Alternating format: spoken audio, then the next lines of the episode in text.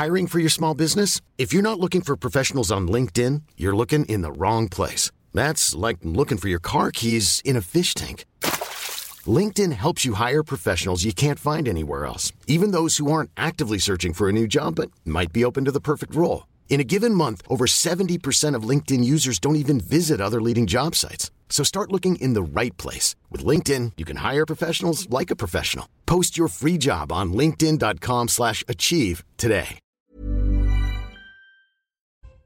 Bonsoir à tous et bienvenue dans Face à l'info. Nous sommes ensemble comme chaque soir pendant une heure avec les invités qui vont m'accompagner. Michel Taube, bonsoir. Bonsoir Elodie. Fondateur d'Opinion Internationale, Philippe David, bonsoir. Bonsoir. Animateur chez Sud Radio, Olivier D'Artigol, bonsoir. Bonsoir. Chroniqueur politique et Vincent Roy, euh, journaliste, nous rejoint dans un instant. Tout de suite, on fait le point sur l'actualité avec Mathieu Devez. Bonsoir Mathieu. Bonsoir Elodie, bonsoir à tous. À la une de l'actualité, Jacques Delors est mort aujourd'hui à l'âge de 98 ans. L'Union européenne perd l'un de ses plus éminents bâtisseurs, président de la Commission européenne pendant 10 ans.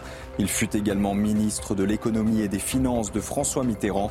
Il restera aussi dans les mémoires comme l'homme qui n'a pas saisi sa chance lors de l'élection présidentielle de 1995. L'audition du père de famille soupçonné d'avoir tué sa femme et ses quatre enfants a commencé cet après-midi. L'homme de 33 ans a été interpellé hier matin à Sevran. Il a ensuite été placé en garde à vue. Lundi soir, sa femme de 35 ans et ses quatre enfants ont été retrouvés morts à leur domicile de Meaux en Seine-et-Marne. Enfin, la justice a tranché. 25 passagers indiens de l'avion immobilisé dans la Marne ont été libérés par le juge. Le parquet précise qu'ils sont libres de leurs faits et gestes, même s'ils sont en situation irrégulière sur le territoire français. Ces ressortissants indiens ont demandé l'asile politique en France. Merci Mathieu. Prochain point sur l'actualité avec vous euh, dans une heure au sommaire de votre face à l'info ce soir. D'abord avec vous, Philippe David, nous allons évoquer un paradoxe. D'un côté, on a plutôt une bonne nouvelle pour l'économie. L'an dernier, Airbus a écrasé Boeing en termes de vente, signe que l'aviation a de beaux jours devant elle. Oui, mais dans le même temps, les écologistes se battent pour nous convaincre de ne plus prendre l'avion. Est-on à contre-courant? Eh bien, vous nous donnerez votre avis. Autre sujet, quelle pourrait être l'annonce surprise du président de la République en janvier? Le chef de l'État a annoncé un grand rendez-vous avec la nation. Quelles sont les pistes? Est-il possible de sortir de la crise avec une nouvelle idée quand on sait que le grand débat et les rencontres de Saint-Denis n'ont pas donné grand-chose? Michel Taube, vous nous prépare de votre analyse. Le wokisme serait-il en train de reculer à Sciences Po? La mise en retrait de son président pour des accusations de violence contre sa compagne en dit-elle plus qu'on ne le pense sur l'état d'esprit qui règne dans la célèbre école? On posera la question à Vincent Roy. Aujourd'hui, c'est le centième anniversaire de la mort de Gustave Eiffel. Bien sûr, on connaît de lui la célèbre tour du même nom qui resplendit sur les quais parisiens, mais ce n'est pas la seule réussite de sa carrière. On parlera aussi d'une passerelle ferroviaire à Bordeaux et Olivier D'Artigol, vous nous raconterez quelques anecdotes sur sa vie. Et puis autre sujet évoqué avec vous, euh, Philippe David, les chrétiens tués dans des attaques au Nigeria dans le silence le plus total. Au moins 160 personnes ont été tuées dans des attaques euh, entre samedi soir et lundi dans le centre du pays, ont annoncé lundi 25 les autorités locales. Tout de suite, c'est donc face à l'info.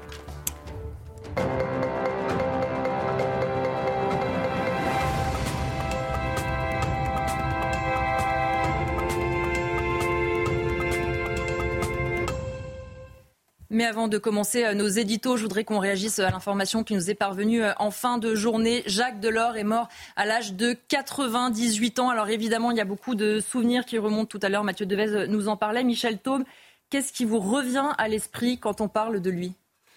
Ah, Jacques Delors, c'est un peu la chronique d'une époque révolue. Euh, d'une grande époque, mais d'une époque révolue, parce qu'en fait, il a été un grand homme politique français, mhm. c'est certain. Il a été un des leaders de la CFDT, ensuite il est entré en politique. Il a été un des grands ministres de François Mitterrand. Euh, il a été un président euh, respecté et influent de la Commission européenne. Mhm.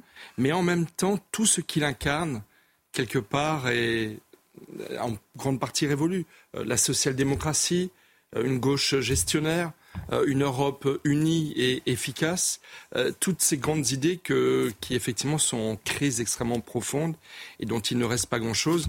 Euh, et enfin, je dirais une pensée quand même à, sa fille, Martine Aubry, qui évidemment, qui nous partageons ce, deuil. Ça a été un grand homme politique, mais d'une époque qui aujourd'hui semble bien révolue. Olivier D'Artigol, c'est vrai, une carrière et des hommes politiques comme on en fait peu aujourd'hui. Une grande figure de la vie politique nationale, de, de la famille progressiste, de la gauche, avec en effet cette couleur politique au sein de cette gauche que vient de, décrire, de peindre Michel. Bon, ça commence pour le coup à côté, dans l'entourage de Jacques Chambon-Delmas. Il est l'un des collaborateurs de Charbon sur le grand discours sur la nouvelle société, euh, que retoque d'ailleurs le, président euh, Pompidou. Et puis, il fait toute sa carrière avec, bien sûr, euh, son grand sujet, l'Europe. N'oublions pas qu'il a été plus de dix ans président de la Commission européenne. Il est l'homme du marché unique, qui a beaucoup transformé donc la construction européenne, celui de la monnaie unique. Mmh. Alors bien sûr, moi j'avais des, désaccords sur l'orientation prise par l'Europe. L'Europe, si elle n'est qu'un marché, elle n'est pas. Euh, l'imaginaire me semblait un peu appauvri. Il y a eu des, débats politiques euh, euh, au sein de la gauche concernant cette construction européenne, mais je retiens un homme avec de la droiture qui disait les choses telles qu'elles étaient, avec un rapport à la vérité. Bon, il y a bien sûr le peut-être le rendez-vous manqué de 95 mhm. et encore qui peut le dire? Quand il vient euh, sur le, le, JT sur le plateau pour dire non, je n'y vais pas, c'est aussi euh, la sincérité d'un homme qui dit euh, bon, on évoque mon nom, mais voilà pour quelle raison je n'irai pas. Certains refont l'histoire et refont le match en disant si, si, si, mais il était pour le coup, oui, dans sa vérité. Une personnalité très honorable. Philippe David, pour terminer ce tour de table. Alors c'est sûr une personnalité très honorable qui aura marqué la politique française, euh, mais quand même une chose importante à retenir, parce que quand quelqu'un décède, il faut quand même dire aussi euh, d'autres aspects. En 81, il se devient ministre des Finances avec le programme où, je cite, il fallait rompre avec le capitalisme. Et deux ans plus tard, il reste ministre des Finances pour le tournant de la rigueur. En 83, deux ans plus tard, donc 81, 83. C'est lui qui l'a imposé, absolument, contre, contre Chevènement. Euh, un peu d'ailleurs comme Mitterrand a été, Delors a été pour Mitterrand ce que Juppé a été pour Chirac. Euh, il a toujours choisi Delors contre Chevènement, comme Chirac a toujours choisi Juppé contre Séguin. Et donc, finalement, ce qui est regrettable quand on est de gauche, comme, comme notre ami Olivier d'Artigol, c'est que Jacques Delors représentera aussi quelque part tous les reniements de la gauche pour changer euh, la société et l'économie de marché, puisqu'il est devenu président de la Commission européenne pendant dix ans, où il a été un président pour le libéralisme, le libre-échange, etc. On va reprendre le cours de nos débats. Un dernier mot peut-être, Michel, rapide. Il a été président de la Commission européenne au moment de la chute du mur de Berlin, ou d'une véritable révolution européenne qui a quand même changé le cours des choses. Voilà, il a aussi été un acteur d'une histoire euh, considérable en marche, euh, mais qui encore une fois semble tellement loin de nous aujourd'hui. On va prendre le cours de notre émission euh, habituelle. On reviendra euh, bien sûr sur la mort euh, de Jacques Delors dans les éditions à venir. On va commencer avec vous, Philippe, parce que vous voulez réagir à l'année exceptionnelle de l'avionneur Airbus, malgré les mises en garde de certains contre l'utilisation de l'avion pour lutter contre le réchauffement climatique. Oui, Elodie. Une des phrases de l'année 2023 qui restera dans les mémoires est la phrase de l'ingénieur Jean-Marc Jancovici enjoignant les Français à ne prendre l'avion que, que, quatre fois pas par an, non, quatre fois dans leur vie. Une injonction qui prête à rire quand on voit l'année record des constructeurs aéronautiques, tant en termes de livraison qu'en termes de prise de commande. Oui, parce que les carnets de commandes étaient déjà euh, bien remplis, mais ils sont encore très garnis cette année. Absolument.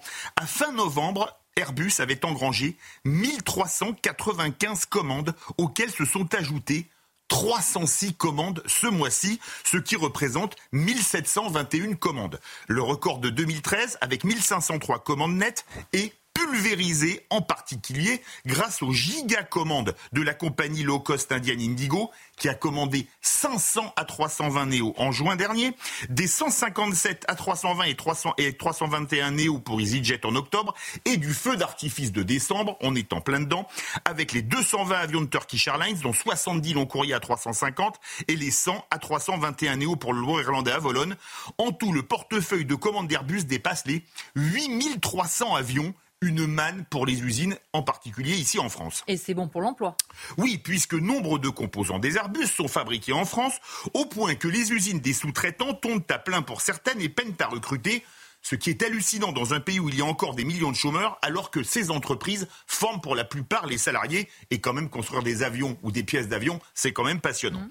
Parmi ces sous-traitants dont le carnet de commande est plein, se trouve notamment le fabricant des réacteurs de la famille A320 Neo, le consortium CFM International, qui devrait profiter à plein des problèmes de son concurrent américain Pratt Whitney sur le PW1000G, qui est son seul concurrent pour ce type d'appareil. Rappelons que les moteurs représentent environ le quart du prix d'un avion et que ceux-ci sont fabriqués à Melun, donc en France. Et même chose chez Boeing, battu par Airbus certes, mais au carnet de commande bien garni. Oui, alors il y a eu les problèmes du 737 MAX et l'avionneur de Seattle a reçu cette année un millier d'avions en commande. Vous vous rendez compte, ça fait 2700 avec Airbus, en particulier au salon de Dubaï. Son carnet de commande dépasse aujourd'hui les 6 000 appareils. 8 000 plus 6 000, ça fait 14 000. Jusque-là, on est d'accord. Ce qui offre du travail aux usines des deux constructeurs pour une dizaine d'années. Rappelons qu'avec 23,5 milliards d'excédents commerciaux en 2022, l'aéronautique et le spatial sont, notre, notre, sont notre second pôle le plus excédentaire derrière les produits de luxe avec 36,6 milliards. Et donc en conclusion, Philippe En conclusion, c'est quand même amusant de demander aux Français qui représentent moins de 1% de la population mondiale de ne prendre l'avion que 4 fois dans leur vie, si les 2,8 milliards de Chinois et d'Indiens le prennent autant de fois qu'ils veulent. Jean-Marc Jancovici veut qu'une fois l'avion pris, quatre fois les Français aillent en vacances en train en Corrèze ou dans les Vosges. Je le cite. La Corrèze plutôt que le Zambèze, comme disaient les journalistes Raymond Cartier. Étonnez-vous après ça que les Français soient les plus gros consommateurs d'antidépresseurs, même si personnellement j'adore tant la ligne bleue des Vosges que les collines de Corrèze. Merci beaucoup euh, Philippe. Évidemment, on ne veut vexer euh, personne avec cet édito. Euh, si quelqu'un nous regarde dans les Vosges ou dans la Corrèze, allez-y, c'est très sympa. On salue les Vosgiens et les Corréziens que j'adore. Moi je suis alsacien, colmarien, donc je connais bien les Vosges, j'aime les Vosges. Moi aussi. C'est une des plus belles régions de France. Et, ce n'est pas une image d'épinal, ce que vous dites. C'est pas. Juste après les Pyrénées, ça peut se défendre. Alors, on ne va pas y aller chacun de son. On va pas y aller chacun de son chauvinisme parce qu'on sait tous que le département de l'Ain est le meilleur de France et que les vôtres ne peuvent pas rivaliser. Michel, c'est vrai que quand on entend ce que nous dit Philippe, il y a quelque chose de très paradoxal. C'est-à-dire que nous, il ne faudrait pas qu'on bouge.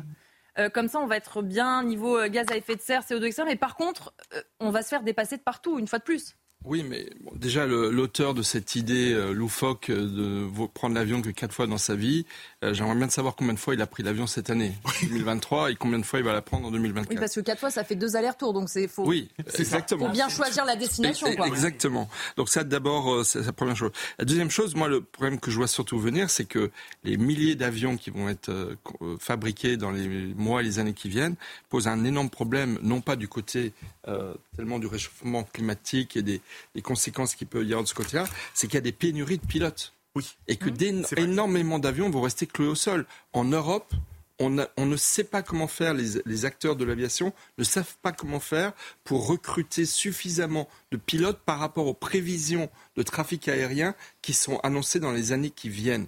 Et je pense que ça fait partie des, secteurs en tension sur lesquels, évidemment, où il y a des métiers d'excellence pour être pilote d'avion, il faut avoir fait de, hautes études. Euh, et, là, on a des manques considérables. Et donc, je pense que pour suivre les carnets de commandes d'Airbus, encore faudra-t-il trouver les femmes et les hommes pour piloter. Y a-t-il des pilotes dans l'avion? C'est pas gagné pendant les années qui viennent. Olivier D'Artigol. C'est un dossier euh, euh, stratégique et déterminant et passionnant. Parce qu'il y a aussi des recherches sur le fait d'avoir des moteurs plus propres et avoir des combustions plus, compatible avec la lutte contre le réchauffement euh, climatique. Il y a aussi un gros problème. Philippe l'a dit, il faut insister là-dessus. Euh, c'est une très belle filière avec différents métiers, avec de la sous-traitance. Moi, je viens des Pyrénées-Atlantiques. Il y a, euh, l'industrie de l'aéronautique est très développée, mais beaucoup de personnes me disent qu'il y a une difficulté de recrutement. Euh, donc il faut vraiment mettre le paquet sur euh, la formation, sur le recrutement. Euh, faire attention aussi à des certaines logiques de, dumping social parfois, dans une dérégulation du, du, monde aérien qui va parfois vers des choses pas acceptables. Et puis je dis à nos amis écologistes, battez-vous sur le ferroviaire. Mmh. Plutôt que de nous interdire de prendre l'avion, euh, je me surprends à, voir dans mes allers-retours euh, Pau-Paris que bien souvent l'offre euh, aérienne est moins mmh. chère que l'offre ferroviaire et que les trains sont complets. Mmh. que l'offre ferroviaire ne permet pas une souplesse avec des allers-retours. Bon, Pau, Pau... Vous avez mille fois raison. Le nombre de lignes de SNCF qui sont devenues hyper onéreuse. Euh, la SNCF est devenue un produit de luxe. Donc il y a un vrai problème tarifaire. Il y a un vrai problème tarifaire concernant euh, concernant le ferroviaire puisque l'avion est souvent plus compétitif. Euh, et puis euh, que l'écologiste aussi euh, aille fasse le paquet pour que les camions roulent moins sur les routes et soient davantage mis sur, sur les rails, bien évidemment. après, moi je remercie Philippe parce que ces sujets-là, on nous dit vraiment est-ce qu'il peut y avoir un imaginaire positif, une relance industrielle, des reconquêtes de secteurs stratégiques? C'en est un. Mais après, est-ce qu'il y a une stratégie française sur le secteur? Ça, je ne sais pas. C'est vrai, Philippe, que l'argument économique, quand on voit, quand vous comparez entre deux villes, le train et l'avion, pour beaucoup, on parle beaucoup de l'inflation, la logique aussi, à mon avis, elle est économique. Quand vous voyez que le train peut coûter euh, deux fois plus cher, oui, certains prennent l'avion, pas forcément par choix de base. Sur un Paris-Toulouse, 4 heures en train, 1 heure en avion, quand on paye deux fois plus cher pour eh passer 4 fois plus de temps, évidemment, le choix est quand même relativement vite vu, même si bon, il y a les petits inconvénients dans l'avion, qu'il faut passer les contrôles avant, etc. Mais quand même deux choses pour revenir sur ce que disait Olivier et, ce que disait Michel. Aujourd'hui, on fait des avions de plus en plus propres. Hein. On fait notamment le SAF, le carburant euh, durable pour avions, Sustainable Aircraft Fuel en anglais. Et en 2030, 2030, c'est demain, les avions à hydrogène vont commencer à voler. Donc c'est quelque chose d'extraordinaire. Et quand on nous dit qu'il faut plus prendre l'avion, quand j'entends les propos de Jean Covici, comme le disait très justement Michel, combien de fois a-t-il pris dans l'avion oui. L'avion dans, dans l'année oui ou dans sa vie, n'en parlons pas. Là, c'est quand même assez comique. Vous savez, c'est faites ce que je dis, mais ne faites pas ce que je fais. Mm. On va changer de sujet avec vous, Michel Taube. On va parler justement du président de la République, puisqu'il a annoncé début décembre dans des confidences à nos confrères du Monde qu'il donnerait en janvier un grand rendez-vous avec la nation. Alors, Michel, vous vouliez vous interroger justement sur les contours que pourrait prendre ce fameux rendez-vous. Alors, Vincent Roy rigole déjà. je ne suis, je ne suis ni Madame, je, suis ni Madame Soleil, ni le conseiller euh, occulte euh, du président de la République, mais, mais quand même son, son annonce euh, début décembre hein, dans des confidences au journal Le Monde d'un grand rendez-vous avec la nation m'a un peu titillé. Je me suis dit, quelque part, c'est quand même du déjà vu avec Emmanuel Macron, et c'est quand même quelque chose qui est un peu énervant. D'abord, euh, je pense qu'en annonçant début décembre, qu'en janvier il ferait une grande annonce, il a tué dans l'œuf euh, euh, toute l'attente que l'on pouvait avoir. Hier, Olivier d'Artigol nous, nous parlait ici même des vœux, du président de la République. Ce sera la septième fois qu'Emmanuel Macron nous fait des vœux.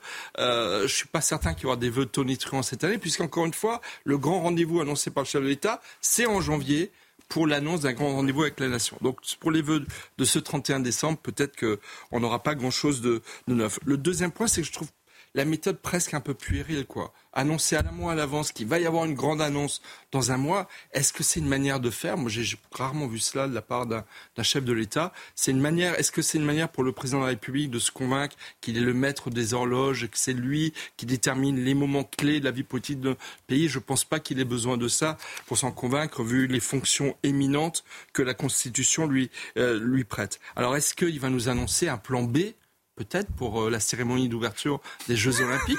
peut-être que ça va être ça. Ou une prochaine panthéonisation d'une grande personnalité de l'histoire de France après celle prévue en février de Missak et Méliné Manoukian, qui étaient des grands, grands résistants de la Deuxième Guerre mondiale. Très bon choix d'ailleurs de la part du président de la République. Non, très sérieusement, est-ce qu'il va nous faire un nouveau coup du grand débat national? Par lequel il avait réussi à sortir de la crise des Gilets jaunes en 2018-2019.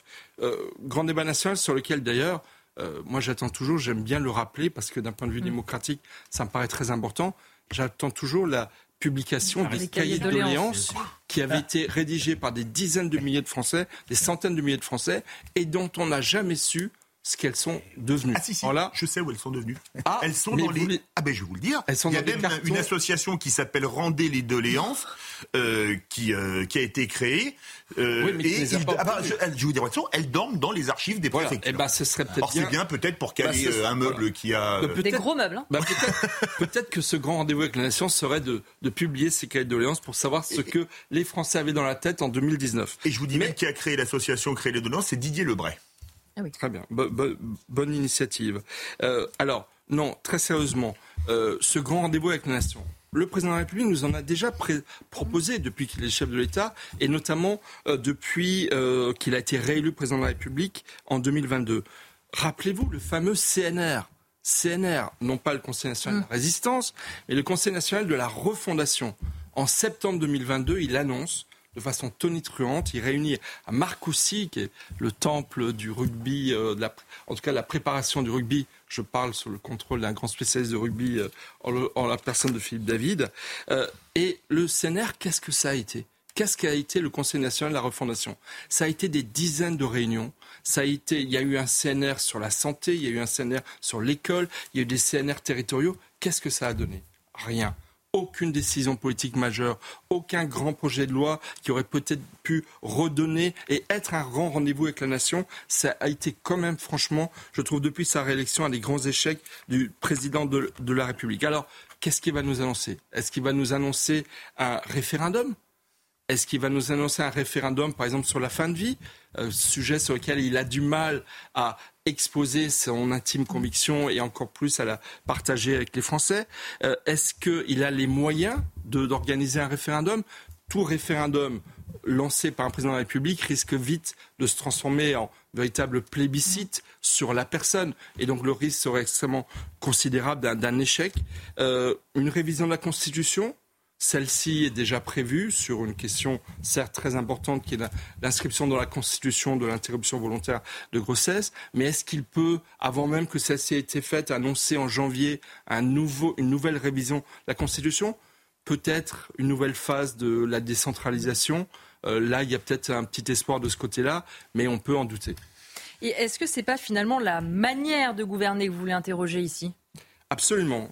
Je pense que Emmanuel Macron, déjà sous son premier quinquennat, mais encore plus depuis le second quinquennat, depuis qu'il ne dispose plus d'une majorité absolue et qu'il est dans une forme de cohabitation finalement avec le Parlement, un Parlement ingouvernable, un Parlement intraitable, euh, Emmanuel Macron procède par coup de communication politique. Et il annonce, il l'a fait avec le Conseil national de la refondation, il l'a fait, je voulais terminer sur ces exemple évidemment qui est son grand échec de l'année 2023, euh, les fameuses rencontres de Saint-Denis, où là aussi, à la rentrée de septembre, il annonce une rencontre à huis clos, à huis clos, de tous les dirigeants des partis politiques à Saint-Denis. Première réunion qui donne lieu à un très long compte-rendu. Deuxième réunion qui est boycottée notamment par les républicains et qui finalement euh, échoue complètement. Et donc le président de la République procède par coup de communication politique qui vise en fait à mettre du débat dans la société pour mieux cacher son incapacité à gouverner et à prendre de grandes décisions. Donc en fait, je pense que ce grand rendez-vous avec la nation, bon, peut-être que je n'ai évidemment pas trouvé la bonne idée et que c'est le chef de l'État qui va nous la réserver pour le mois de janvier, peut-être quand même une petite idée.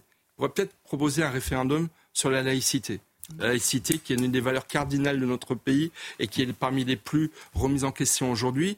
Euh, laïque, c'est juste un adjectif dans la Constitution. Donc peut-être un référendum pour renforcer le pilier laïcité de notre République serait une, une belle et audacieuse idée. Je ne suis pas certain que ce soit celle-ci que le chef de l'État est en tête, mais finalement, je pense que ces grandes annonces, c'est encore une fois une manière de gouverner sans véritablement agir. On va faire un petit tour de table rapide, nous reste peu de temps, mais euh, Vincent Roy, sur cette euh, grande, ce grand rendez-vous, on a eu la grande initiative. On voit à chaque crise cette tentative de s'en sortir par une nouvelle idée du côté du chef bah, de l'État. Moi, je ne vous cache pas que j'attends ça avec une impatience non dissimulée. Hein, ça va, je vais être devant mon poste. Vous, pensez bien que je ne vais pas en rater une miette. Alors, il a dit euh, une chose importante. Il a dit qu'il était positif. Hein, C'était son grand truc. Et selon le, JDD euh, de, dimanche dernier, euh, il va sans doute nous parler de l'assurance chômage, du plein emploi, et il veut relifter l'assurance chômage. Donc l'assurance chômage, j'en déduis qu'elle va avoir un nouveau visage. Qui, pour la première fois, va voir le nouveau visage de l'assurance chômage? Moi, je pense que c'est Elisabeth Borne qui va le voir, parce qu'elle va être absolument vite évacuée. Elle sera sans doute suivie par euh, Madame Abdul Malak, à la culture À la, culture. Alors, ça, c'est très cohérent, hein, puisque comme le président nous a dit qu'il n'y avait pas de culture française, il nous l'a prouvé avec Madame Abdul Malak. Donc, je trouve que c'est un président, d'une certaine manière, assez cohérent.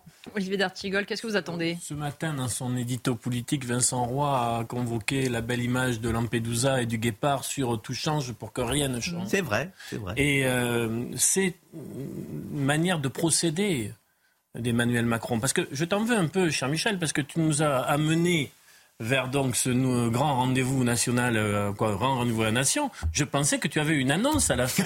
À la, à la fin de l'envoi, il touche. Je pensais que tu allais toucher. Non, l'Élysée lui a demandé de ne pas tout dévoiler. L'Élysée a mis un en nous veto. disant ce qu'il allait se Le passer. Donc, personne n'en sait rien. Je ne suis pas convaincu d'ailleurs que, à ce jour, Emmanuel Macron ait une idée très nette de ce que cela pourrait donner. Il a fait ça, euh, une sorte de storytelling, c'est-à-dire de euh, mettre en récit. Oui, on dirait il va Euh, se passer quelque chose. Voilà, c'est un récit. D'une certaine manière, ça a sa forme d'efficacité puisque ça fait causer dans le poste et sur la bande passante. regardez-nous. Sauf qu'il y a des lendemains qui déchantent. Euh, après les Gilets jaunes, il n'y a eu aucune restitution sérieuse. Le Conseil national de la résistance, de la, de la refondation. Vous voyez, même moi, un respect- esprit oui, pourtant aiguisé. sur ces sujets-là, se laisse avoir, euh, n'a strictement rien donné. Vous oubliez les conventions citoyennes. Euh, bon, Oui. il y a eu beaucoup de choses. Mais d'une certaine manière, je, de- je demandais euh, sur notre émission de quoi le macronisme est-il le nom? On en a là une, une, en tout cas une illustration, si ce n'est une définition. Il fait du cabotage de séquence en séquence. Et l'addition de ces cabotages ne donne aucune vision pour le pays. C'est vrai, Philippe David, le problème maintenant, c'est que ça n'est pas la première fois qu'il y a des nouveaux euh, grands rendez-vous voilà, ou des euh, gadgets, entre guillemets. Et on n'a pas franchement vu les effets des rencontres de Saint-Denis, euh, des grands débats, des cahiers de doléances dont vous parliez. C'est aussi pour ça que même dans l'opinion publique, on imagine que ce rendez-vous n'est pas attendu comme quelque chose qui va sauver le pays. Bon, non. Déjà, il n'y aura pas de dissolution. Il l'a dit. Il n'y aura pas de démission. Évidemment. Le référendum sur la laïcité, qu'est-ce qu'on peut poser comme question? Êtes-vous favorable à la loi du 9 décembre 1905 Oui, le problème, c'est que ça n'empêchera pas les attaques contre la laïcité dans telle ou telle école. Moi, la seule réaction que je me fais en voyant ça, je me dis trois ans et quatre mois. Qu'est-ce que ça va être long? C'est la fin d'ici à la fin du quinquennat pour ceux qui n'ont pas. Vous êtes très Suivi. perspicace en Ouais. termes temporels. Ouais, je réfléchis très très vite. hein. Machine. Une machine. On marque une courte pause avec mes invités. On se retrouve pour la deuxième partie des éditos de Face à l'info. À tout de suite sur CNews. De retour pour la deuxième partie de Face à l'info, on va parler euh, avec vous, Vincent Roy, euh, du wokisme. Est-ce qu'il serait en train de reculer au sein de Sciences Po Paris, la prestigieuse institution, ou est-ce que c'est une bonne nouvelle? Restons prudents, mais enfin bon. Décidément, il s'en passe des choses à Sciences Po Paris. L'élite, ou ce que l'on nomme comme telle, n'est pas exempte de turpitude. Nietzsche avait raison de rendre connexe finalement la plèbe d'en bas et la plèbe d'en haut. Les bas instincts sont ce qu'il y a de mieux partagé au final. hein. Ce n'est donc pas en montant les relons de l'échelle sociale qu'on s'absout. On s'illusionne, c'est tout. Se pardonne-t-on plus facilement entre soi? Pas sûr. Pas sûr du tout. On se couvre? Pas sûr, pas sûr du tout non plus. On s'étrille surtout à tout coup. Souvenez-vous, en 2015, Richard Descoings, patron de la si prestigieuse école, retrouvé sans vie, nu, dans une chambre d'hôtel à, New York, surnommé Richie, ce garçon de bonne famille, issu de l'ENA, haut fonctionnaire au Conseil d'État le jour, était à la du soir, bénévole pour AIDS, et dans la nuit noire, pilier des boîtes homo. Enfin, n'a-t-on pas le droit d'avoir deux, trois, quatre, mille vies après tout? Passons. Il avait ouvert aux jeunes de banlieue et s'est apporté à son crédit les portes de l'IEP Paris, l'école du pouvoir. Il rémunérait, disait-on, avec largesse l'élite qui donnait des cours. La renommée de Ritchie avait fait le tour du globe. Souvenez-vous, l'affaire Olivier Duhamel, l'universitaire de renom, célèbre constitutionnaliste qui a dû démissionner de la Fondation nationale des sciences politiques, rattrapé, si j'ose m'exprimer ainsi, en 2021 par une confession, Camille Kouchner, dans un livre publié au Seuil intitulé La Familia Grande, accusait son beau-père d'avoir abusé de son frère jumeau dans les années 80. Duhamel reconnu les faits d'ailleurs. hein. C'est précisément dans ce contexte à la faveur, si j'ose dire, mais j'exagère encore, de cette forte houle que l'énarque Mathias Vichra prend les commandes de Sciences Po Paris en 2021, lequel Sciences Po devient alors, pour certains, pour certaines, Sciences Port. Des dizaines de témoignages d'étudiantes avaient afflué cette année-là sur les réseaux sociaux, faisant état de violences sexistes et sexuelles au sein des IEP. Mathias Vichra, techno de gauche, venu de Danone après un passage à la SNCF et à la mairie de Paris, avait beau jeu, en prenant ses fonctions, d'assurer que la lutte contre les violences sexistes et sexuelles serait sa priorité absolue. Est-ce que ce nouveau directeur n'a pas été pris à son propre piège, du coup? Bah, écoutez, on peut à bon droit le penser. Placé brièvement en garde à vue le 3 décembre dernier avec son ex-compagne dans une affaire d'accusation mutuelle de violence conjugale, Vichra, le directeur de Sciences Po, a proposé quelques jours plus tard, sa mise en retrait provisoire jusqu'au 29 janvier prochain. Alors certes, le parquet a ouvert une enquête préliminaire, mais ni le directeur ni sa compagne n'ont porté plainte. Dans un message adressé à la communauté de Sciences Po Paris, le directeur a répété qu'il contestait les actes de violence qui ont été rapportés par la presse et sur les réseaux sociaux. Alors, je vais insister quand même. Je vais redire que Vichra n'est sous le coup d'aucune plainte, d'aucune mise en examen. Mais tout se passe ici comme s'il était condamné. Des syndicats de gauche et d'extrême gauche veulent sa peau. On sonne l'alali, c'est habituel aujourd'hui. On réclame la démission du directeur, affiche, manifestation, j'en passe. Est-ce que la présomption d'innocence, une fois de plus, est ici bafouée? Mais écoutez, plus fort, elle est foulée aux pieds par ceux-là même qui un jour seront peut-être amenés à la faire respecter. C'est tout de même un comble. Ce qui prévaut dans le cas qui nous occupe, c'est bien la présomption de culpabilité. Est-ce bien cette dernière qui est enseignée aux fins juristes qui composent l'IEP Paris. Bref, le communicant Gaspard Ganzer, enseignant à Sciences Po, qui a connu à la fois Mathias Vichra et Emmanuel Macron sur les bancs de a pris la défense de Vichra, dénonçant le tour médiatique qu'a pris cette affaire qui ne concerne que son couple, je le cite. En attendant, nos confrères de Marianne nous précisent que le directeur a obtenu un sursis, le temps que les esprits s'apaisent en cette période d'examen et de congé. Alors, comme le rapporte l'opinion aujourd'hui, Pascal Perrineau, président des alumni de Sciences Po, et Laurence Parisot, l'ancienne présidente du MEDEF, ont pris la parole mercredi 13 décembre lors du conseil d'administration de la Fondation nationale des sciences politiques pour appuyer la solution d'une mise en retrait. Respecter l'état de droit, conserver votre esprit critique, a dit le premier à la représentante de l'UNEF qui réclamait la tête de Vichra. Lors du vote pour ce projet de mise en retrait, ça c'est intéressant, 22 voix pour et 8 voix contre ont été enregistrés. Le Conseil de l'Institut d'études politiques de Paris approuve la proposition du directeur de l'Institut d'études de se mettre en retrait, décision qui consiste à confier à ses collaborateurs l'intégralité de ses compétences jusqu'au 29 janvier 2024, est-il écrit dans un document interne. Avant le 29 janvier, une commission rassemblant les différents bureaux pourrait étudier les modalités permettant au directeur de reprendre ses fonctions à l'issue de sa mise en retrait ou de prolonger cette mise en retrait pour une durée globale n'excédant pas trois mois. Est-ce que cette seule mise en retrait est un tournant et est-ce que le wokisme serait en train de refluer dans l'institution parisienne? Écoutez, on ne va pas crier victoire, mais on peut le penser. Songez que la semaine du 4 décembre dernier, celle qui suit véritablement le scandale. Bon, les mots n'ont ici plus beaucoup de sens. Hein. Des affiches, Vichera démission, sont placardées dans les amphis. Il faut que la tête du patron tombe. Les syndicats UNEF, Solidaire et Union étudiante appellent au blocage, à l'occupation des locaux. Surpris, et là, petit signe, des enseignants voient des étudiants à la sortie de leur cours venir s'indigner. Ça va trop loin disent-ils. Il y en a assez de cette dictature de la bien-pensance. Nous ne sommes pas aux États-Unis. Et que dit euh, Mathias Vichra pour euh, sa défense? Ah, Il dit une chose très simple. Il dit il n'y a eu ni violence, ni plainte. C'est une séparation difficile il dire, entre ma femme et moi. Voici ces mots. À l'extérieur de l'école, rapporte l'opinion, des voix s'élèvent dans l'Express. Euh, Chalmani dénonce le naufrage du néo-féminisme. Ruth Elkrieff sur LCI dénonce une mise au pilori. Bon, écoutez, Résumons-nous. Le, le wokisme n'a pas disparu de Sciences Po. Il est tenace, comme on sait, dans les sciences sociales, il est tenace dans le journalisme, dans les relations internationales. Mais voilà que peut-être, que peut-être, il prend un peu de plomb dans l'aile. Notons, et c'est heureux, que le début, le début, le tout début d'un retournement, on ne peut que s'en féliciter. Mais je tombe par hasard dans une librairie sur le dernier ouvrage d'un auteur très en vue en France, professeur d'histoire contemporaine à Paris. Je lis. La tâche que je me suis fixée, contribuer d'un seul geste au renouvellement des sciences sociales et de la littérature. Rien que cela. Alors évidemment, je suis interpellé, mon esprit curieux est dirigé vers les lignes qui suivent, et je poursuis ma lecture. La masculinité, non mais il faut écouter ça quand même, c'est une perle. La masculinité n'a cessé pour moi d'être un problème.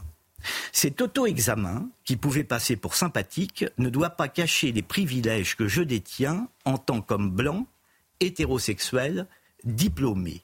Nous y voilà. Écoutez encore, je définis la genration, le processus par lequel le genre détermine une génération. Dans ce livre, j'ai étudié ma genration pour savoir quelle garçonnité a été prescrite aux jeunes mâles de ma cohorte. Ainsi ai-je mené mon enquête sur nous garçons, sur le nous garçon. alors le poison, hein, moi je, lis, hein. le poison c'est le nous. Je relève garçonnité et l'expression jeune mâle de ma cohorte. Eh bien, Elodie, ça s'écrit aujourd'hui à Paris. Merci Vincent Roy. Et en tout cas, on salue vos passages en librairie parce que vous tombez quand même euh, sur des pépites. Vous avez vu Olivier D'Artigol, c'est vrai qu'il y a toujours euh, dans ces situations euh, un équilibre à trouver entre respecter la présomption d'innocence et là, Vincent Roy le rappelait très justement, pas de mise en examen, on ne sait pas véritablement ce qui s'est passé et pourtant, on le cloue déjà au pilori. Il semble coupable pour beaucoup d'élèves. C'est une affaire privée. dans ce colloque singulier, dans un couple, quand les choses ne vont plus. Euh, mais il y a toujours des procureurs, des vertueux.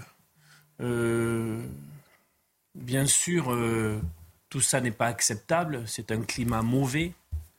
on va d'affaire en affaire. Je n'ai pas d'autre solution que de dire ça relève, si une action est engagée, de la justice et de rien d'autre. Alors en effet, on peut sentir dans la société, dans les mouvements de société, des premiers euh, frémissements peut-être sur euh, ce qui a été traité, ça va trop loin. Mm. On s'interroge parfois sur euh, la France, sur notre société, sur mais peut-être que ce qui nous vient des États-Unis en termes de d'évolution de société, de consumérisme à craint, c'est-à-dire que aujourd'hui un jeune peut se définir dans sa relation à Nike, à Apple, mais à pas d'autre chose. donc peut-être qu'il faudra aussi regarder de ce côté-là. Euh, peut-être que je vais être provoque, le grand remplacement vient prioritairement de là. Mais j'envoie un, un message qui pourrait faire réagir. En tout cas, s'il y a un frémissement à Sciences Po, et j'ai envie de dire, une, une, une, si ce n'est encore une contre-offensive, tout au moins une prise de conscience, c'est une très bonne nouvelle pour cette fin d'année. Ce qu'on peut dire en étant raisonnable, c'est qu'il est évident que le féminisme a eu ses raisons dans l'histoire, mais qu'aujourd'hui on note que le néo-féminisme débonde. Il est l'ennemi euh, de euh, la littérature, il est euh, l'ennemi d'une certaine manière des, sciences sociales, il est l'ennemi de la présomption d'innocence, il est mmh. l'ennemi, il est l'ennemi de beaucoup de choses. Il est l'ennemi des femmes également. Il, est, l'ennemi des femmes. Mais ça, ça depuis, vous savez, depuis la Révolution, il faut relire les textes. Moi, je suis très précis là-dessus. Les révolutionnaires vous disent dès 1789, la femme est contre-révolutionnaire, la sexualité est contre-révolutionnaire. Vous savez, la Révolution, c'est la morale. Hein. Le premier acte du Comité de salut public de Paris, hein, il y avait 30 000 prostituées dans Paris, c'est de les faire enfermer. Je veux dire, je suis euh, sur ces questions extrêmement péremptoires. Il faut, il faut relire l'histoire et pas telle que la relit Mélenchon que je tiens d'ailleurs pour doublement responsable parce qu'il la connaît parfaitement. Justement, euh, Philippe David, on peut faire le parallèle aussi avec tout ce qui se passe dans les affaires euh, politiques, etc. On voit qu'aujourd'hui, la présomption d'innocence n'existant plus. Si vous avez envie de détruire quelqu'un, il y a des affaires qui sortent. Au moment du dernier remaniement, un conseiller proche d'Emmanuel Macron nous disait on a du mal à faire venir des hommes ministres parce que tous nous disent moi, je suis tranquille, je n'ai jamais rien fait dans ma vie, mais je veux pas d'affaires, j'ai une femme, j'ai des enfants, je veux pas que mon nom soit sali. On en arrive là. Ah, mais de toute façon, la présomption d'innocence, elle a disparu, en particulier sur les réseaux sociaux, puisque on est jugé coupable sans même être mis en examen et sans avoir droit à une défense. Et ce qui est particulièrement énervant, c'est que certains qui se prennent pour les nouveaux Fouquier-Tinville, mais vu leur niveau, je les qualifierais plutôt de Foutriquet-Tinville, peuvent se permettre, sur, je pense euh, à certaines personnalités politiques, qui sur des plateaux de télévision disent oui, j'ai parlé à des femmes qui m'ont dit leur mm. souffrance. Mais une femme comme un homme, hein, comment Bien sûr, Sandrine Rousseau, sur Julien Bayou. Sur des histoires où il n'y a pas forcément plus de plaintes derrière. Hein, donc Absolument, où il n'y a pas de plainte derrière, où on peut complètement désinguer un adversaire politique. Je veux dire, maintenant la prochaine présidentielle, hein, à deux mois de l'élection, vous dites tiens, vous payez deux personnes pour désinguer quelqu'un en disant mmh. qu'il a fait une agression sexuelle et sa candidature est morte. On est arrivé dans un, dans un monde où c'est complètement fou.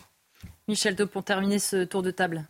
Non, mais Sandrine Rousseau parlait de l'homme déconstruit. Euh, je pense que là, euh, ce que visent certains, beaucoup d'universités, et malheureusement elles sont devenues majoritaires en France, euh, c'est de déconstruire la société mmh. de façon totalement extrêmement dangereuse. Moi, ce qui me choque le plus dans cette affaire euh, autour de Mathias Vichra.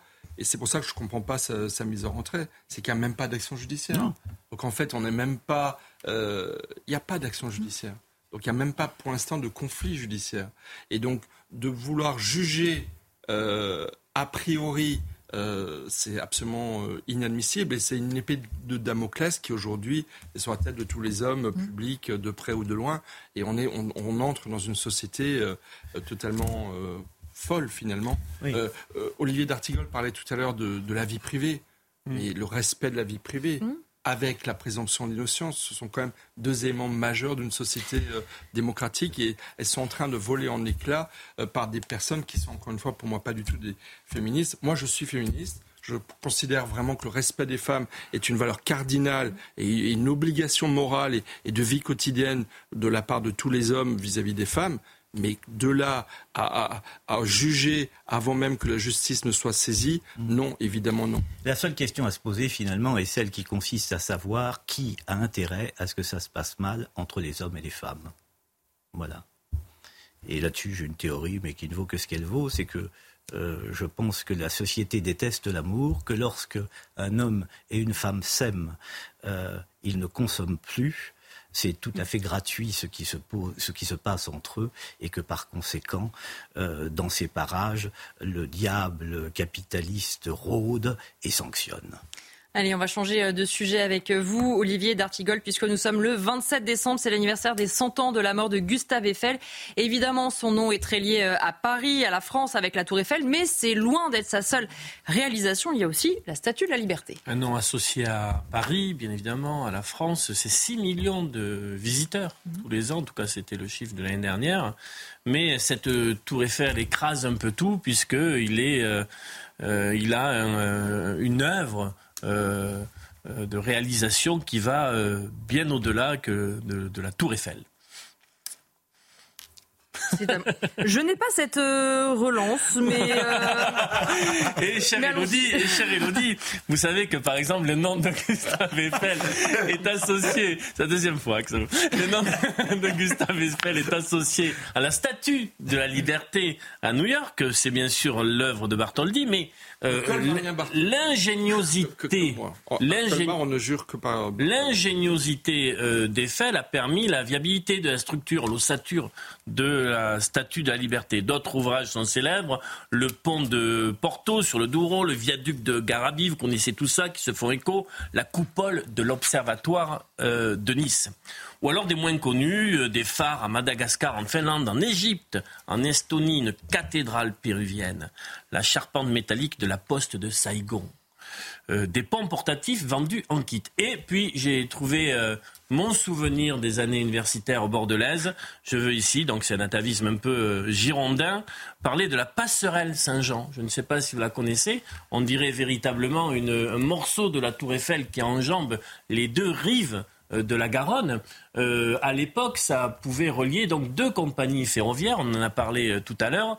La compagnie des chemins de fer du Midi et la, compagnie Paris-Orléans, la compagnie Orléans.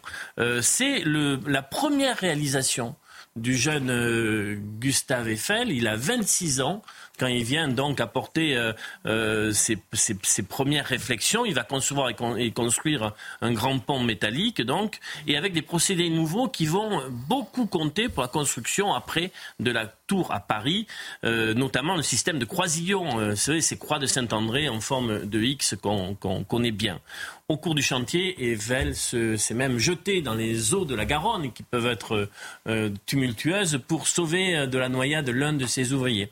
Il va essayer de se jeter dans le grand bain de la vie en voulant se marier avec une jeune bordelaise. Ça a inspiré euh, le film Eiffel, c'est d'ailleurs assez apocryphe la manière dont, c'est raconté par la suite.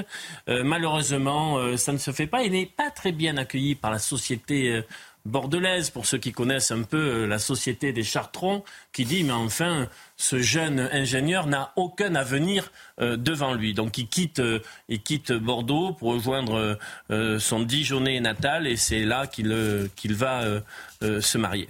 Et revenons justement à la Tour Eiffel. Est-ce que lors de sa présentation, le projet a été contesté? Et comment C'était, il y a eu une pétition euh, toute, euh, toute, toute, ressemblance à l'époque actuelle. Et des intellectuels, donc des intellectuels réprobateurs publient une tribune à l'encontre du projet mené par Gustave Eiffel dans les pages du journal Le Temps, daté du 14 février 1887. Parmi les signataires, Guy de Maupassant, Alexandre Dumas, fils, Émile Zola, l'architecte Charles Garnier. La pétition est adressée à Adolphe Alphand, qui est le directeur des travaux d'exposition, sous le titre Protestation des artistes contre la tour de Monsieur Eiffel. La tour Eiffel déchaîne les critiques. Le poète Paul Verlaine la qualifie de squelette de beffroi. L'homme des lettres Léon Blois de lampadaire véritablement tragique. Gustave Eiffel défend son projet en promettant une grande impression de force et de beauté. Vous le savez, la tour Eiffel euh, devait euh, disparaître 20 ans après sa présentation, mais en 1903, elle est mise à disposition du ministère de la Guerre. Et le général Gustave Ferrier, c'est important parce qu'il a participé à la pérennisation de l'œuvre, ingénieur et militaire, pionnier de la radiodiffusion, expérimente le réseau télégraphique sans fil depuis la tour et fait installer une antenne au sommet. Le succès des premières expériences éclaire le potentiel de la tour Eiffel. Dans le cadre de ces technologies innovantes, elle est sauvée. Aujourd'hui, y compris, elle diffuse mm. la télé. Mais par la suite, elle a failli être vendue. Alors, j'ai retrouvé cette histoire. Je l'avais vue passer il y a quelques années, mais je l'ai retrouvée cet après-midi. Oui, par des escrocs. En 1925, Victor Lustig Lustig. Et son complice, Dan Collins, se font passer pour sous-ministre et chef de cabinet du ministère des Postes et Télégraphes, alors en charge de la gestion à Tour Eiffel auprès de cinq entrepreneurs de la récupération de métaux. Ils prétendent vendre la Tour Eiffel en pièces détachées. Les deux compères en prétexte le secret d'État et produisent de faux documents avec l'entête du ministère. Ils profitent de la, de la crédulité de leur interlocuteur et font monter les enchères, et pas qu'un peu. André Poisson, cela ne s'invente pas, remporte le deal, soi-disant confidentiel, et euh, signe un gros chèque. Les escrocs s'enfuient en Autriche avec leur, leur gain. Euh, Lustige renouvelle l'arnaque. Sans succès cette fois, il va être démasqué. Et pour terminer, vous vouliez nous parler d'une femme qui a eu un rôle important dans la vie de Gustave Eiffel. dont on parle très peu, c'est Claire. Alors Claire euh, et sa fille, sa fille aînée, donc Gustave Eiffel va se marier à Dijon et 15 ans après le mariage, il perd, il perd sa femme. Euh, et la, fille aînée, euh, alors qu'il y a cinq enfants, va avoir très vite un rôle euh, fondamental, d'abord pour la fratrie, pour s'en occuper, mais elle accompagne son père, elle a accompagné au Portugal pour, pour les œuvres faites là-bas par euh, les réalisations de Eiffel. En 1885, elle épouse Adolphe Salle, un ingénieur tout juste sorti de l'école polytechnique et de l'école des mines, qui va être en fait le, successeur, la prolongation de l'œuvre de Gustave euh, Eiffel. Claire a joué euh, ainsi pendant plus de 40 ans un rôle majeur, quoique méconnu auprès de son père, à la fois de confidente et de secrétaire particulière. Et vous savez, Eiffel, ça ne se visite pas, c'est un peu un local technique, mais c'était fait un, un, espace privé tout en haut de la tour, un petit appartement. Et euh, quand vous visitez la tour Eiffel, au tout dernier, vous avez des personnages en cire où il y a euh, euh, Eiffel qui est en discussion avec Thomas Edison. Et dans la reproduction de ce bureau d'Eiffel, au sommet de la tour, il y a euh, une, jeune femme, c'est Claire Eiffel. Merci beaucoup pour toutes ces précisions. J'espère que vous y penserez la prochaine fois que vous irez visiter euh, la Tour Eiffel. Alors, Michel, je vous donne la parole en premier, parce que vous vouliez aussi euh, parler de la Tour Eiffel, mais hein. pour un autre angle un peu moins réjouissant. D'abord, juste une chose, je voudrais dire, la vie de Gustave Eiffel, c'est extraordinaire.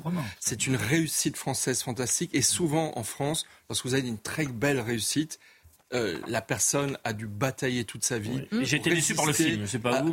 Pour résister à la dépression, ça a été très très dur pour lui. Il a dû se battre contre des petits hommes gris, comme même dire souvent Pascal Pro. Et quand on pense que 20 ans après ou 15 ans après, elle a failli être déconstruite et que c'est une commission administrative de ces petits hommes gris qui a dû voter à une voix près la Tour Eiffel a été sauvée à une voix près, vous imaginez? Alors que c'est évidemment l'emblème et la plus belle ambassadrice évidemment de notre pays. Non, moi ce que je voulais juste regretter, excusez-moi de revenir à des choses très prosaïques, mais aujourd'hui il y a une grève à la Tour Eiffel. Pour les 100 ans de la mort de Gustave Eiffel, il y a eu une grève. Les touristes et les Français qui ont voulu visiter la Tour Eiffel n'ont pas pu y aller parce qu'il y a eu une grève sauvage. Je trouve vraiment que la Tour Eiffel, comme pour les Jeux Olympiques qui vont mm. arriver, il faudrait quand même que parfois la le droit de grève, qui est un droit constitutionnel, mais qui est encadré par les lois, comme tous les droits constitutionnel soit quand même limité pour les moments de fête, pour les transports SNCF pendant les fêtes de Noël, les fêtes de Pâques, etc., etc.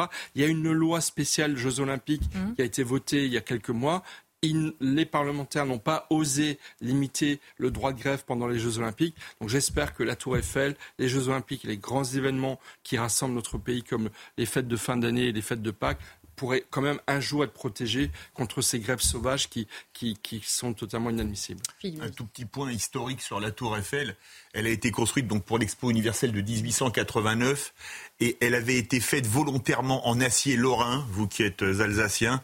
Pourquoi soirée, hein pour montrer qu'une partie de la Lorraine n'avait pas été annexée et donc on a montré au monde qu'une partie de la Lorraine était encore française et vous me permettrez d'avoir une pensée pour les sidérurgistes lorrains dont les ancêtres ont fait vraiment de magnifiques choses et aujourd'hui ils font encore de magnifiques choses. Et vous avez un magnifique restaurant euh, à la Tour Eiffel, dont euh, Olivier d'Artigol est l'un des habitués. Il n'en parle pas par pudeur. Ça va démarrer. Et là, vous allez passer une super Pour les téléspectateurs qui voudraient voir de près Olivier d'Artigol, il peut leur donner rendez-vous dans ce restaurant. Il y est euh, tous les Je serai en soirs. bord barbecue avec les grévistes. Mais ce qu'on voit effectivement, Olivier d'Artigol, dans tout ce que vous expliquez, c'est aussi ces grands projets qui, au moment où ils Oui, sont envisagés, font polémique. Aujourd'hui, on n'imagine pas Bien euh, sûr. cet endroit de Paris sans la Tour polémique, Eiffel. ce qui a été dit par Michel Evray, c'est une vie de combat contre l'administration, contre des, des pointilleux. Je suis étonné, euh, il n'a pas été grand cas de ce centième anniversaire au final. Absolument. Euh, c'est. Euh, Il méri- mériterait d'être panthéonisé. Il y a une question de Il mériterait d'être panthéonisé. Ah oui, totalement. oui, Hein poussée par euh, sûr. On une, va lancer une pétition. une arrière-arrière Ah petite je fille qui était d'ailleurs sur Moi le aussi. plateau de Oui, elle CNews, était euh, sur la matinale, je sur crois. la matinale, donc on va voir comment. Mais je regrette que la journée ait été sur ce point-là un peu fade. Oui, oui, oui. Et c'est pour ça que vous avez bien fait de nous en parler, Mais c'est Olivier. une bonne idée de panthéoniser euh, Eiffel. Gustave Eiffel. euh, euh, Gustave Eiffel. C'est original. Euh, c'est. euh, Bien peut-être voilà. qu'Emmanuel Macron tient son rendez-vous euh, de janvier avec cette idée. Ah, voilà, On l'a- fait, c'est en ça, en fait, c'est ça le, le- le- le truc. Ça se trouve, ça va être l'annonce de la panthéonisation de, et ça ferait un très joli, euh, euh, très joli Ou, ou du 31 col décembre. marien euh, Auguste Bartholdi. pour Oui. la Tour Oui. Eiffel. On va Pour, pas euh, panthéoniser, tout le monde quand même Non. ce soir. On va terminer avec vous, Philippe David, parce que vous voulez nous parler malheureusement d'un massacre dont personne ou presque ne parle et qui dure depuis des années. Oui, Elodie, je voudrais parler du martyr des chrétiens du Nigeria qui dure depuis des années dans le silence assourdissant de tout le monde ou presque, à commencer par les organisations antiracistes et défense des droits de l'homme qui se mobilisaient contre l'apartheid en Afrique du Sud hier ou pour Gaza aujourd'hui, mais qu'on n'entend absolument pas pour parler de ce qui est à coup sûr de la purification ethnique. On pourrait même envisager d'utiliser le mot génocide. Vous utilisez des termes très forts, purification ethnique, génocide. Quel euh, événement vous a incité à nous en parler du coup ce soir? La nuit de Noël, plus de 160 chrétiens ont été massacrés dans 15 villages différents de l'état du plateau par des djihadistes proches de Boko Haram. Les images sont terribles, je les ai vues. Cadavres dans les rues, sol d'une église maculée de sang, maisons brûlées. Des images dont j'ai décidé de parler puisque personne ou presque n'en parle. Il y a aussi plus de 300 blessés. Et quand on voit les chiffres depuis des années, ils sont terrifiants. Si on en croit le site Christians MENA, chrétien du Moyen-Orient et d'Afrique du Nord, sur les deux dernières décennies, 62 000 chrétiens ont été tués au Nigeria par les djihadistes et 5 millions de personnes ont été déplacées. On peut donc bel et bien parler de purification ethnique et, à défaut de génocide, parler au moins de massacres systématiques de population. Mais comment on peut expliquer alors ce silence assourdissant? Peut-être parce que les victimes et les coupables n'ont pas le bon profil. Voyez les tweets de certains députés qui hurlent à l'islamophobie parce que des débiles ont mis une tête de cochon devant une mosquée. On ne les voit pas tweeter pour dénoncer le martyr des chrétiens du Nigeria en hurlant à la christianophobie. Comme d'habitude, les indignations sont à géométrie strictement variable. Par contre, pour Gaza, ils tweetent à longueur de journée en parlant de purification ethnique et de génocide, chose qu'ils n'ont pas fait pour les chrétiens d'Orient ou les yézidis massacrés par les islamistes en Irak et en Syrie. Il y a donc de bons criminels et de mauvaises victimes. Mais malheureusement, il n'y a pas qu'au Nigeria où les chrétiens sont persécutés. Non, d'ailleurs, si on en croit le rapport de l'ONG protestante La Porte Ouverte, publié mi-janvier, 360 millions de chrétiens sont persécutés dans 76 pays du monde, qu'ils soient catholiques, protestants, orthodoxes, baptistes, pentecôtistes, évangéliques. Regardez d'ailleurs le sort des Arméniens du Haut-Karabakh. Ils ont été purifiés ethniquement de leur terre depuis des siècles sans que la communauté internationale ne fasse quoi que ce soit. Mais il y a le côté, euh, la réelle politique dans ce domaine. Et avec l'embargo sur le gaz russe, l'Europe a été heureuse de signer avec le gouvernement azéri. Oui, mais on aurait pu trouver du gaz ailleurs, sauf à dire que les droits de l'homme sont comme les guirlandes de Noël, juste bonnes à décorer sur le sapin. D'ailleurs, comment expliquer un autre événement dont personne n'a parlé en France et qui a eu lieu à Cologne en Allemagne? Et de quel événement voulez-nous parler? Le monument en mémoire des victimes du génocide arménien a été retiré de l'espace public de la ville suite aux pressions des organisations turques liées au régime d'Erdogan, en particulier l'association Vision Nationale. Un événement commenté ainsi sur Twitter par le journaliste Guillaume Perrier. La ville de Cologne a finalement démantelé un monument commémorant le génocide arménien. Cologne a une petite communauté arménienne, mais elle a surtout une importante communauté turque. Ce négationnisme assumé dans un pays qui a commis le génocide des Juifs 25 ans après le premier génocide du XXe siècle, qui est celui des Arméniens, laisse pantois. Et en conclusion?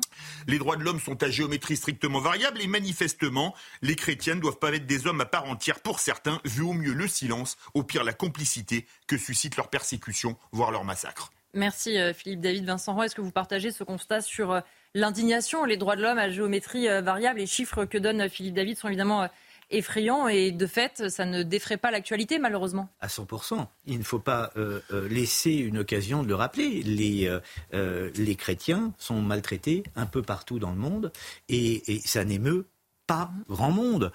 c'est une évidence. Et, en parler, c'est mettre le doigt effectivement sur des indignations alternative, à courant alternatif. C'est-à-dire que, euh, voilà, effectivement, pour, euh, pour, euh, pour Gaza, il y a, tout, tout, le monde s'accorde. pour les chrétiens, on le passe sous silence. C'est c'est un vrai, vrai, vrai problème et une, vraie, une véritable injustice. Et il s'agit de la dénoncer, évidemment.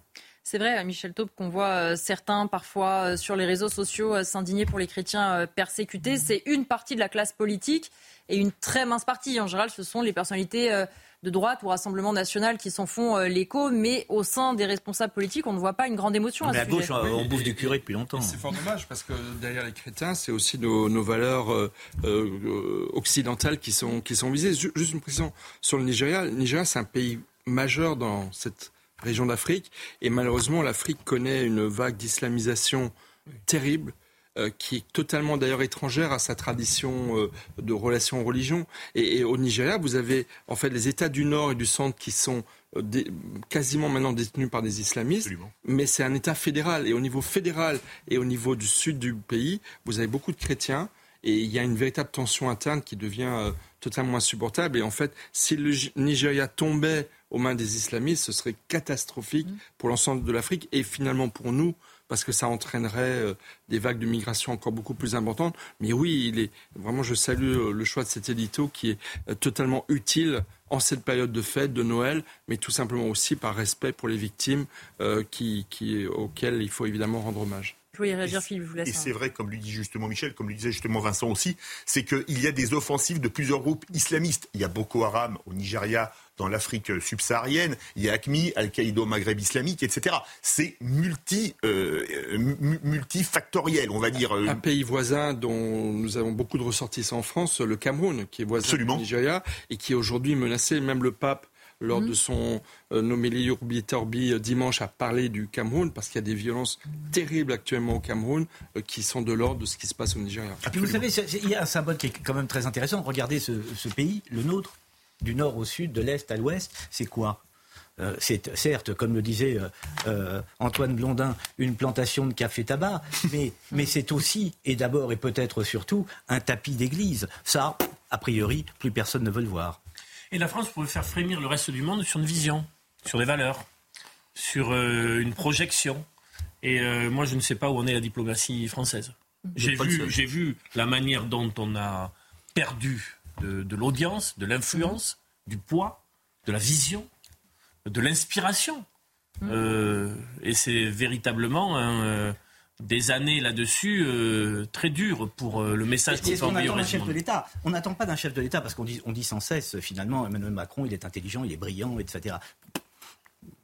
Quelle importance C'est pas ça un chef de l'État. Un chef de l'État, c'est quelqu'un qui a une vision. Ce mot qu'il soit brillant, qu'il soit intelligent, qu'il soit cultivé, c'est quelqu'un qui a une vision. C'est quelqu'un qui peut vous emmener d'un point A à un point B. C'est pas autre chose. Et d'ailleurs, son prédécesseur, François Hollande, qui est souvent décrié, avait organisé à Paris une conférence suite à l'enlèvement de plus de 150 femmes et enfants au Nigeria. absolument. Il avait fait organiser à Paris, Olivier, vous parliez d'une vision pour la France. Effectivement, ça serait un beau combat pour la France. Je pense rencontre de du Sahel avec les cinq pays. Voilà, et, et, et il avait Mais- fait ça, et c'est vrai que suite à, à, ces, à ces meurtres euh, absolument sanguinaires, vous parlez de, de crimes contre l'humanité, la France s'honorerait à, à, à, à s'engager pour, euh, pour la défense des chrétiens dans le monde entier. Mais ce qui est hallucinant, c'est le silence général. Quand on Mmh. voit, on va quitter le Nigeria, quand on voit ce qui s'est passé au Karabakh pour les Arméniens Oui. du Karabakh, que Exact. Madame von der Leyen va négocier les approvisionnements de gaz euh, azeri pour substituer le gaz russe, Oui, mais personne ne crie au scandale. Personne ne crie au scandale. Et c'est pour ça que cette, cette application des droits de l'homme à géométrie variable, selon qu'on est un bon coupable ou un mauvais coupable, un- une bonne victime ou une mauvaise victime, c'est devenu totalement insupportable. Et parlons franchement. Qui soutient l'Azerbaïdjan La Turquie, à commencer par la Turquie d'Erdogan, qui fait démonter quand même à Cologne le monument en hommage aux victimes du génocide arménien. Je dis quand même que les Allemands, je, vais être un peu cash, n'ont pas honte quand on voit ce qui s'est passé dans leur pays entre 1933 et 1945. Euh, là, toute honte but, le retrait de ce monument est vraiment un scandale. C'est l'heure euh, maintenant de faire un petit point complet sur l'actualité euh, avec vous, Mathieu Devèzre. Bonsoir Mathieu. Bonsoir Elodie, bonsoir à tous. À la une de l'actualité, Jacques Delors est mort aujourd'hui à l'âge de 98 ans. L'Union européenne perd l'un de ses plus éminents bâtisseurs, président de la Commission européenne pendant 10 ans. Il fut également ministre de l'économie et des finances de François Mitterrand. Il restera aussi dans les mémoires comme l'homme qui n'a pas saisi sa chance lors de l'élection présidentielle de 1995. L'inflation devrait continuer de ralentir en France l'année prochaine. Dans sa dernière prévision, l'INSEE table sur un taux aux alentours de 4% en début d'année, un chiffre bien inférieur aux 6% enregistrés à la même période il y a un an. Enfin, 164 soldats israéliens ont été tués depuis le début de l'offensive terrestre. Selon les derniers chiffres de l'armée israélienne, environ 250 personnes ont été enlevées, dont 129 restent détenues à Gaza. Merci euh, Mathieu Devez, merci à tous les quatre d'avoir été euh, mes invités. Michel Taube, Vincent Roy, Philippe David et Olivier D'Artigol. Tout de suite, euh, évidemment, c'est l'heure des pros avec Elliot Deval et ses invités. Moi, je vous retrouve à 21h30 pour Soir Info. À tout à l'heure sur CNews.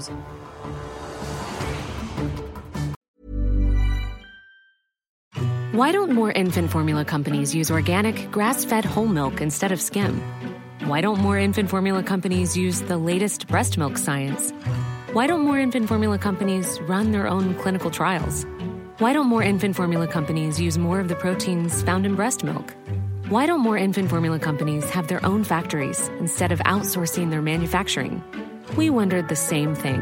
So we made ByHeart, a better formula for formula. Learn more at byheart.com.